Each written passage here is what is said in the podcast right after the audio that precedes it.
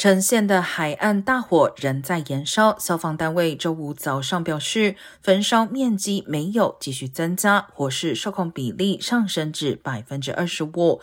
不过，撤离命令仍然有效，有九百户居民暂时还无法回家。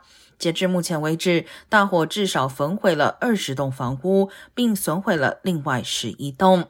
新港滩消防局指出，由于大风天气，使得火势在周三被引燃后快速扩散，并且失控。起火原因仍在调查中。不过，南加州电力公司周四向监管单位表示，在大火发生时，当地设备监测到有电路活动。